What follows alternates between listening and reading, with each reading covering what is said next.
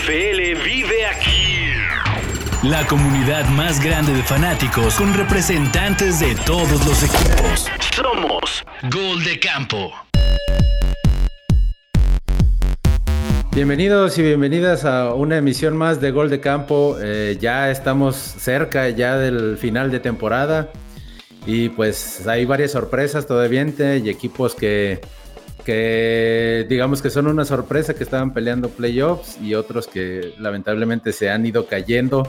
Y pues para platicar sobre eso, pues quién más, este, un invitado especial que ya es la segunda vez que nos, que nos visita por acá y le doy la más cordial bienvenida. Carlos Tapanava, ¿cómo estás? ¿Qué tal? Muy bien, mucho gusto saludarlos a todos ustedes, a donde quiera que nos estén viendo. Y sí, bueno, pues no es tanto como que ya está terminando la temporada, porque acuérdense que tiene 17 partidos, pero sí ya estamos entrando al último tercio, diría yo, ¿no? A partir de este jueves, cuando los Dallas Cowboys visiten a, a los New Orleans Saints, será ya la décimo tercera semana de temporada y como bien dices, algunas sorpresas, equipos que han cumplido, otros que han superado las expectativas y otros que, que están fallando, pero con el gusto de acompañarnos. Muchas gracias, muchas gracias. Y bueno, precisamente entramos en ese tema. Para ti, ¿cuál es el, digamos que lo principal la, principal repercusión de que haya un partido extra por cada equipo, eh, ¿crees que haya sido también esa la causa de tantas lesiones en esta temporada o algo por el No, no creo que haya habido tantas lesiones, incluso está muy por abajo en promedio de la temporada anterior, de acuerdo a estadísticas oficiales de la liga. Eh, eh, es decir, todavía no se manifiesta porque ellos en realidad, pues hoy estarían en la semana 12, se fueran a jugar 16, 17 o como jugaban hace algunos o varias décadas, 14 partidos de temporada regular. Recuerden que también eh, les quitaron un juego de pretemporada, que eso tampoco le agradó a muchos, porque pues sí, la preparación de campo, no física, porque esa la entrenan prácticamente todo el año, vamos a decirlo así. Pero yo creo que es un gran beneficio tener 17 partidos, porque si de todos modos por el contrato colectivo de trabajo tenías que jugar 20, pero había dos o tres que eran como si fueran como inexistentes, me refiero a la pretemporada, pues mejor como dijeron algunos jugadores, tengo que sí cuente, que cuente para la tabla de posiciones, que cuente para los aficionados, que si por mí le meten 40 juegos, yo todavía estoy más contento. Mi hermano me decía hace poco, ¿no? Qué felices son los aficionados al fútbol, que saben que todo el año va a haber y la Copa, la Recontracopa, la Supertorneo, la Superliguilla, el Super no sé cuánto, ¿no? Este, por un lado. Por otro lado, pues esto, como sabemos, va a dar oportunidad a muchas cosas, como por ejemplo sacar partidos de los estadios durante la temporada regular. Varias veces que le he preguntado a Jerry Jones con y sin cámara por qué los Cowboys nunca van como locales a México, si no le gustaría, y dijo, bueno, a mí me encantaría, además yo soy local en México, por supuesto, se refiere a la gran cantidad de aficionados que tienen al sur de la frontera.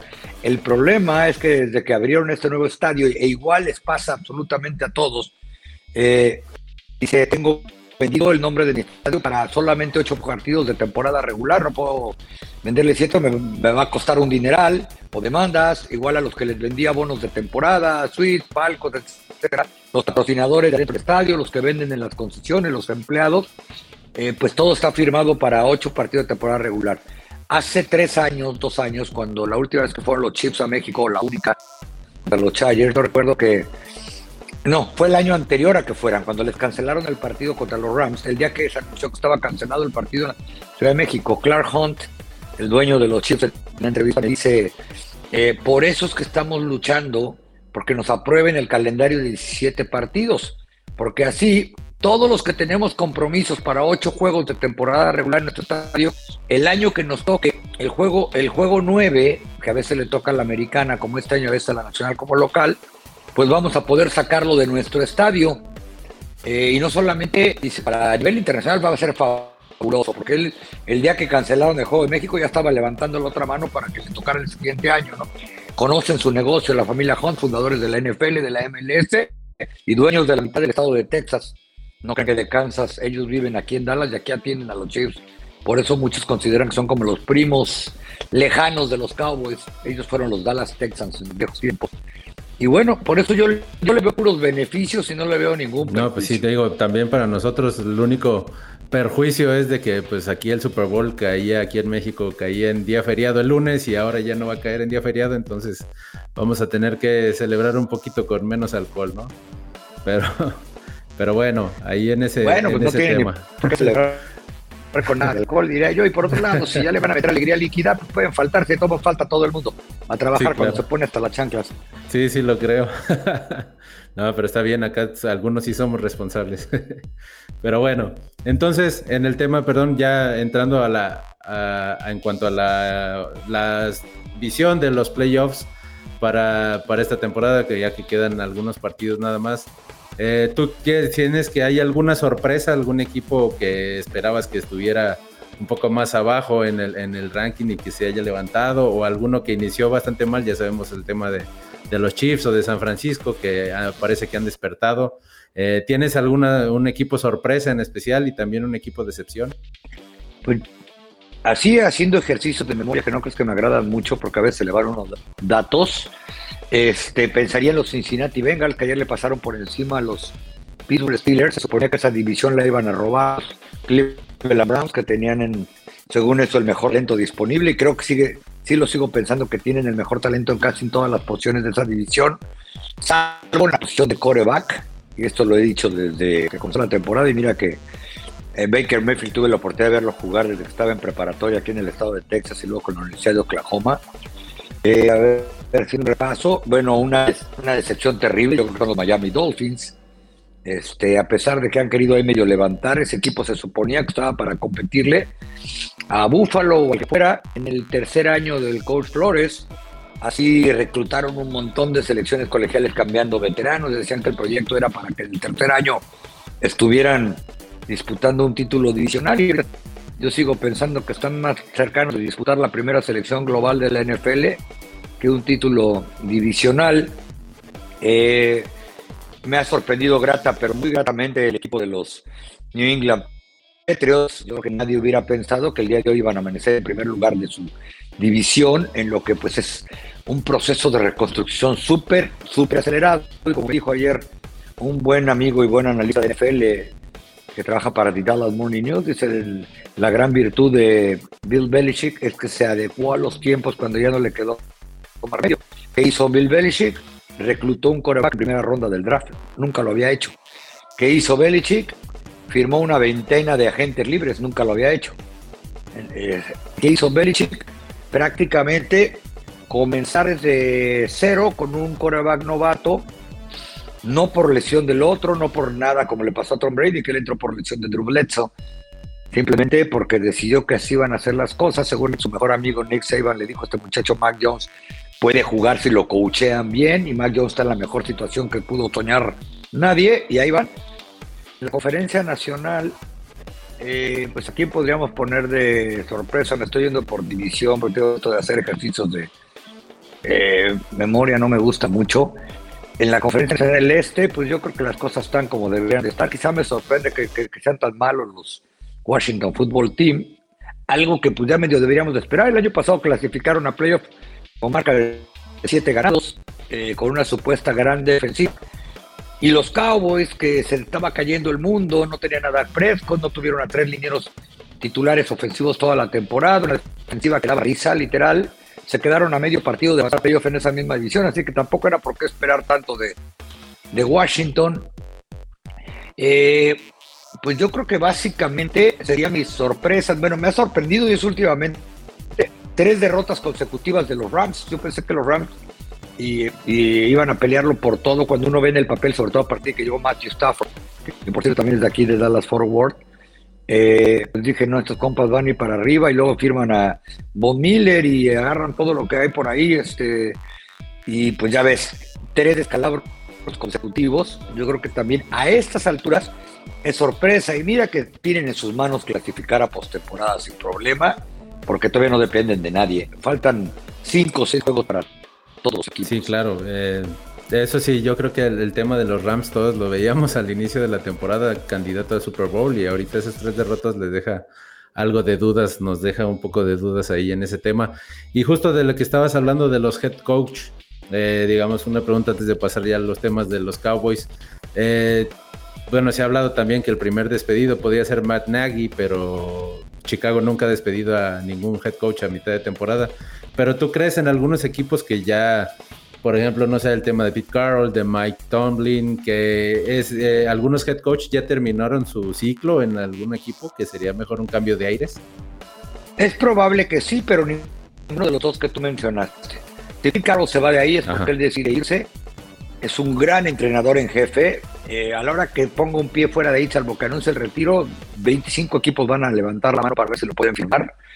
Eh, igual pienso con Mike Tomlin. Mike Tomlin hace con piedras diamantes. Para mí es uno de los mejores head coaches que ha habido los últimos 20 años y creo que para la gran mayoría de analistas acá en Estados Unidos. Es un equipo que a pesar de que ayer le pasaron por encima a los Bengals, pues a lo mejor a la gente se le olvida que hace dos semanas ellos le pasaron por encima a otros equipos cuando nadie esperaba nada de ellos. El problema es que, bueno, Creo que a Ben Roethlisberger sí ya le hace falta un cambio generacional, por eso es el único que queda en su generación de reclutados en el draft, la famosa generación de 2004, en la que seleccionaron primero a, a Philip River, luego a Eli Manning y luego a Ben Roethlisberger. Los demás ya hace tiempo están viendo el fútbol por televisión, siguen jugando, han tenido problemas a la defensiva también, por eso los van a tener esta semana. Hoy anunciaron que TJ Watt pasa al protocolo de COVID, quiere decir que por lo menos va a ser un partido que pierda, no sé cuál sea su estatus de vacunación o no, porque eso dependerá cuántos partidos tiene que, que perder. Pero, pues seguramente Matt Nagy tendría que pasar algo en estos últimos cinco o seis juegos espectacular para que conserve su empleo. Yo creo que él no lo despidieron la temporada pasada, porque mal que viene, muchos se nos olvida que pasaron a playoffs. Y han pasado dos de tres años con Nagy ahí a postemporada y es tan difícil llegar a playoffs que así sea jugando feo eh, pues vale, vale mucho para la permanencia de un entrenador en jefe. Y por lo demás, pues yo creo que también al head coach de los New York Giants se le está acercando el final en apenas dos temporadas, un tipo que no tenía la mínima experiencia en NFL y lo ha demostrado. Eh, no tenía buena relación con Jason Garrett, pero obviamente él al ser el head coach, pues le dieron a él la, espada, o más bien el apoyo, y Garrett pues prácticamente eh, lo despidieron porque a ver si así mejoraba el equipo y la verdad no, hay talento. En ese equipo de los Giants no hay talento por ningún lado, ¿no? Eh, Saquon Barkley, que se supondría que debería de ser el talento ahí, pues ha de ser talentoso cuando no, cuando no, cuando juega, dice Bill Parcells que los mejores jugadores son los que están en el campo de juego y él ha faltado a más de 20 partidos en las últimas dos temporadas. Así pues no sirve de nada. Y bueno, pues de los demás no me acuerdo, porque te digo que esto de venir a ver quién tiene más memoria, como que generalmente nadie es preciso con eso. Sí, claro, sí, sí, sí. Eh, y bueno, bueno, entonces pasando ya a temas de, los Cowboys, en el que sí, eres especialista, eres el corresponsal, ahí estás ah, de primera mano.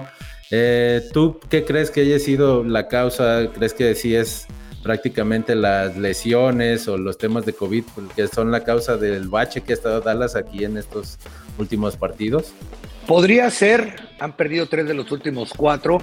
Eh, en la NFL las distancias son tan cortas que si tuvo un equipo, y pongo el ejemplo de contra los Raiders, y no es un disclaimer o una justificación, como dicen los propios jugadores de los Cowboys y sus entrenadores, que cuando tú llegas a un partido contra otro equipo profesional que también cobra por jugar y que también tiene jugadores que ganan un montón, pero un montón de dinero, llegas sin tus dos principales receptores y los dos son calibre Pro Bowl, este, llegas con un tackle izquierdo que se notó que tenía tres semanas sin jugar, no estuvo en su mejor día, aunque tampoco estuvo tan mal.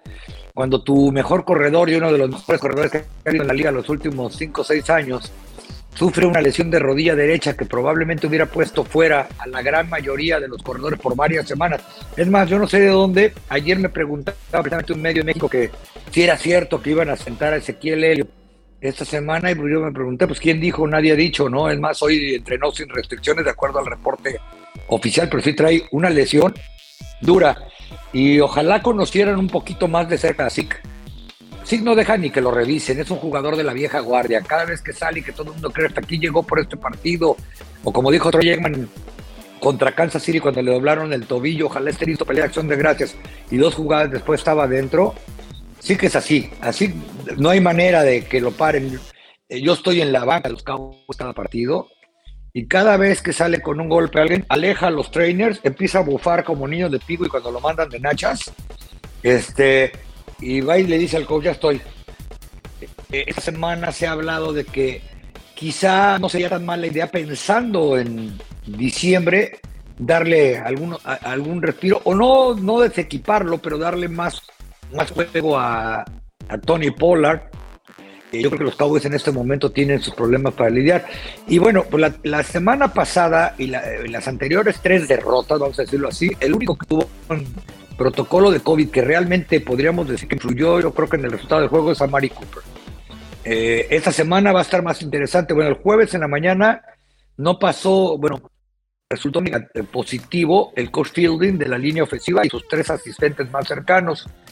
Hoy resultó positivo el head coach Mike McCarthy, por cierto acaban de confirmarme que va a dirigir Dan Quinn el partido, aunque eh, McCarthy va a estar dirigiendo vía virtual hasta que se suban al camión, palabras textuales, para irse a Nueva Orleans. Eh, poquito antes de entrar contigo al aire, tuve una conferencia telefónica con, con McCarthy, porque suspendió la de la mañana, pero ahorita en la tarde pues ya se puso accesible para la prensa en ese aspecto.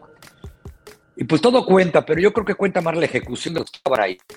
Los Cowboys tienen mucho talento en la ofensiva como para pensar que, si, que contra equipos con el debido respeto como los Raiders o Denver iban a perder eh, poniendo a Michael Gallup como primer receptor. Yo creo que esa no es justificación. Yo creo que ha sido una mala ejecución de ambos lados del balón. Por ejemplo, los, contra Raiders, pierden en tiempo esta 36 a 33. Los, los, Raiders venían de perder tres partidos consecutivos y el promedio de puntos que habían recibido en cada derrota era de 32. Entonces tú supondrías que para un equipo que no trae la superofensiva del planeta, 33 eh, puntos eran suficientes para ganar. Aunque hayas empezado lento, aunque hayas llegado con tu receptor de tres para abajo, Gallup, Cedric Wilson, Noah Brown, que fueron los únicos que jugaron, no le dieron acción a Simi Fejoco, que era el único otro equipado. Así tu corredor eh, traiga un golpe en la rodilla que yo lo he visto, no puede ni caminar a veces. La defensa no, debió de permitir 500 yardas totales. La defensa no debió de cometer castigos en tercera oportunidad para ocho primeros y 10.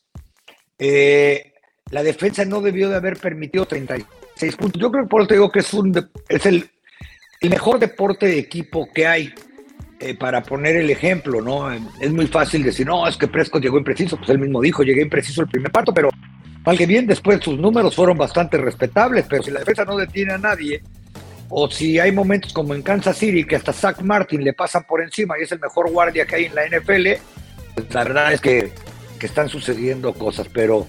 Y por otro lado, y reitero, ni los Cowboys ni nadie en este deporte va a justificar jamás una derrota a causa de los árbitros.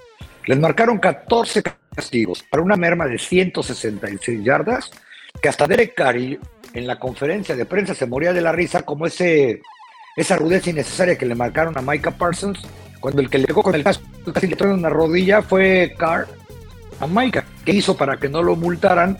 Me refiero en la conferencia, dijo Carr, oye, una disculpa, espero no haber lastimado con mi cabeza a Micah Parsons, porque es un novato especial y va a ser un jugador especial en esta liga. Dice, bueno, y aparte me regalaron 15 yardas. Sí, Así lo dijo. en ese partido creo que sí era eh, demasiado. Yo nunca había visto tantos castigos, pero así casi, casi era un toque y castigo, ¿no? Creo que sí, los de ahí exageraron un poquito. Bueno, y fíjate que no es de que habré visto, no. Las 28 penalidades que marcaron, porque a mí le marcaron 14 a los Raiders, muchas de ellas no, no existieron. Eh, también representan, representan oficialmente la mayor cantidad de castigos en casi 30 años en partido de ese, ese, Esa simplemente en la, bronca en la que estaban ahí, donde expulsan a, a, este, perdón, se me fue, el, el cornerback de Dallas, el novato, Anthony Brown. No, el, otro, cuando fue. no novato, el novato es eh, Trevon Dix, pero al que le marcaron cuatro interferencias Sí, Anthony Brown. No digo durante la pelea que se armó ahí, que expulsaron a los dos jugadores. Eh, ah, Kelvin, Joseph, eh, pues él prácticamente no hizo nada y él fue también a quien, a quien expulsaron. Bueno, y hoy acaban de anunciar que el tackle defensivo David Hill, que apenas tiene tres juegos que regresó de la lista de lastimados, ah, está suspendido dos juegos por el derechazo que le acomodó a un jugador de los Reyes cuando ya se fueron a saludar al final del partido. Sí, sí, sí, justamente lo estaba leyendo también. Y bueno, entonces, eh, Digo, ya, entonces para los aficionados de Dallas todavía podemos soñar por pelear la final de conferencia, tú que los ves ahí en el día a día. Pues soñar se vale, ¿no? Soñar no cuesta absolutamente nada. Sí. Este, pues, la verdad es que el que haya escrito o asegurado que este equipo llegaba a final de conferencia, pues eso está soñando para un equipo que no ha llegado ahí hace más de 25 años. Este, que yo creo que hay que ir paso a paso. O sea, yo creo que este equipo, el que hace tres días eh, me compañeros de trabajo, no, es que los aguas han de estar preocupadísimos porque se les está acercando los chicos, ayer los Giants le hicieron un favor y le llevan dos y medio juegos de ventaja a cualquiera de sus perseguidores en el este de la Nacional. Eh, para este equipo, no llegar a final de conferencia probablemente sea un fracaso, porque el equipo y Mike McCarthy, mi respeto, porque lo dijo desde el día uno de la pretemporada de este año. Eh, cuando le pregunté a coach y la metes coronarse la división, eso, el año pasado, con lo que teníamos y como teníamos, y llegamos en plena pandemia, un equipo nuevo, no tuvimos receso de temporada y nada, nos damos. Ah, ok. Pues te decía que el coach McCarthy lo dijo desde el día uno. A pesar de todas las vicisitudes del año pasado, lesiones, sin programa de receso de temporada para un staff de coaching nuevo que estaba acostumbrado, en un equipo que estaba acostumbrado al mismo head coach por 10 años, etcétera, nos quedamos a una victoria de avanzar playoffs. Dice, pues yo creo que pensar que el objetivo este año era coronarse en la división, pues sería muy mediocre hay que trascender en la postemporada. Y yo creo que trascender, ellos consideran que es llegar a una final de conferencia. Pero reitero, hay que soñar. Este equipo no ha llegado desde la final de conferencia de la temporada 95. Por un lado y por otro lado, pues igual se están preparando y va a ser un fracaso para los Green Bay Packers si no llegan, para los Rams y para un montón de otros equipos. Pero aquellos que estén ahorita apretando el botón de quién, porque nunca he visto, sobre todo en redes sociales, gente más alarmista, para bien o para mal, que los aficionados de los Dallas Cowboys. Este, como les digo a todos, son sí, no, son los únicos eh, fans en la NFL, y, me refiero muy, muy, probablemente a muchos de los de habla hispana, porque no trato tanto en redes sociales con los de habla inglés, que son los únicos que aman a su equipo odiándolo. Así lo digo yo. Todos lo odian. Cada vez que hacen algo, hasta cuando pierden, corran a que Led Moore, que tiene muy poca creatividad, cuando ahorita hay ocho equipos preguntando si no quiere ser head coach. Este, a eso me refiero, solo muestran su amor por los Cowboys, por su equipo, odiándolos. Entonces, este, pues yo creo que sí se puede soñar, falta mucho, reitero, la temporada no está finalizando. Si esto fuera otra vez una temporada de 16 partidos, les faltaría un tercio de temporada, como les falta ahorita poco más de un tercio. Sí, no, totalmente de acuerdo. También en el caso de, bueno, para lo que decía yo antes de, antes de iniciar con este, con este podcast que iniciamos, yo no estaba tan metido en los clubes de fans y creo que sí tenemos algunos fans que todo les parece mal en el equipo, ¿no? pierdes un partido y ya somos los peores y todo. Entonces, sí entiendo lo que estás diciendo perfectamente. Y bueno, ya para finalizar, para no quitarte tanto ya el tiempo, eh, bueno, una última pregunta ya, ¿cuáles son los, digamos, los equipos que tú crees en este momento que son los más consistentes como para llegar a una final de conferencia, tanto en la americana como en la nacional? Pues yo creería que la conferencia nacional hoy pensaría que son los Green Bay Packers para llegar a su tercera final de conferencia consecutiva y pues según, probablemente los Tampa Bay Buccaneers y los Tampa Bay Buccaneers en la conferencia americana eh, probablemente serían los Kansas City Chiefs hoy eh, contra déjame irme división por división eh, porque Buffalo no sé es demasiado a veces inconsistente o no, demasiado pero a veces es inconsistente eh, yo todavía, a pesar del gran, gran trabajo que están haciendo en Inglaterra, no sé si creerles, porque calendario tampoco les ha exigido mucho. En el sur la americana. Probablemente, nada más que ya sin corredor está difícil, Tennessee. No, yo creo que el día de hoy sería, para mí, Kansas City contra Nueva Inglaterra. Y lo estoy diciendo así a lo, salvaje, porque la verdad es que no sé mucho que me gusta andar adivinando, ni por eso no apuesto, ni cosas por el estilo. Sí, no, está, mejor no apostar también, porque luego, luego uno se envicia, dice uno ahí por ahí. Pero sí, entonces estoy de acuerdo. Yo obviamente quisiera soñar con que los Cowboys estaban, van a estar ahí, pero pues vamos a esperar todavía eh, los últimos partidos. Ojalá, ojalá y, te equivoques y Dallas sea uno de los de la conferencia nacional. No, pues tú me preguntaste el día de hoy. Ya me preguntas por ahí de la segunda ronda de playoff, a lo mejor tenemos un panorama más claro. Sí, claro. Muy bien. Bueno, pues entonces llegamos al final de la transmisión. A agradecerte agradecerte mucho tu tiempo, Tapa. Eh, dime, eh, digo, platícanos tus redes, seguramente ya todos conocen dónde encontrarte, pero pues reitéranos tus redes sociales y dónde te podemos encontrar. Sí, bueno, yo solamente manejo Twitter e Instagram. En Twitter me pueden encontrar en arroba tapanava, muy fácil, arroba tapanava, y en Instagram arroba tapanava y ESPN. Así que ahí cualquier cosa procuro contestar y le, bueno, más bien leer y contestar absolutamente todo lo que escriben salvo que sean de plano cosas que digo, si les contesto, peor los voy a exhibir y luego no se la acaban con el resto de la banda. Porque hay cada cosa que para leer que da hasta risa, ¿no? De gente que pues no tiene el mínimo conocimiento y a veces creo que lo único que quieren es pues este escribir algo. Pero con muchísimo gusto ahí estoy en arroba tapanava en, en Twitter y en arroba tapanava ESPN en Instagram. Perfecto, muchas gracias y esperemos tenerte de nuevo por acá también, tal vez para las finales antes de que inicien los playoffs, ya en una chance que tengas. Un gusto. Perfecto. Muchas gracias amigos, hasta la próxima, esta fue Gol de Campo. La NFL vive aquí. La comunidad más grande de fanáticos con representantes de todos los equipos. Somos Gol de Campo.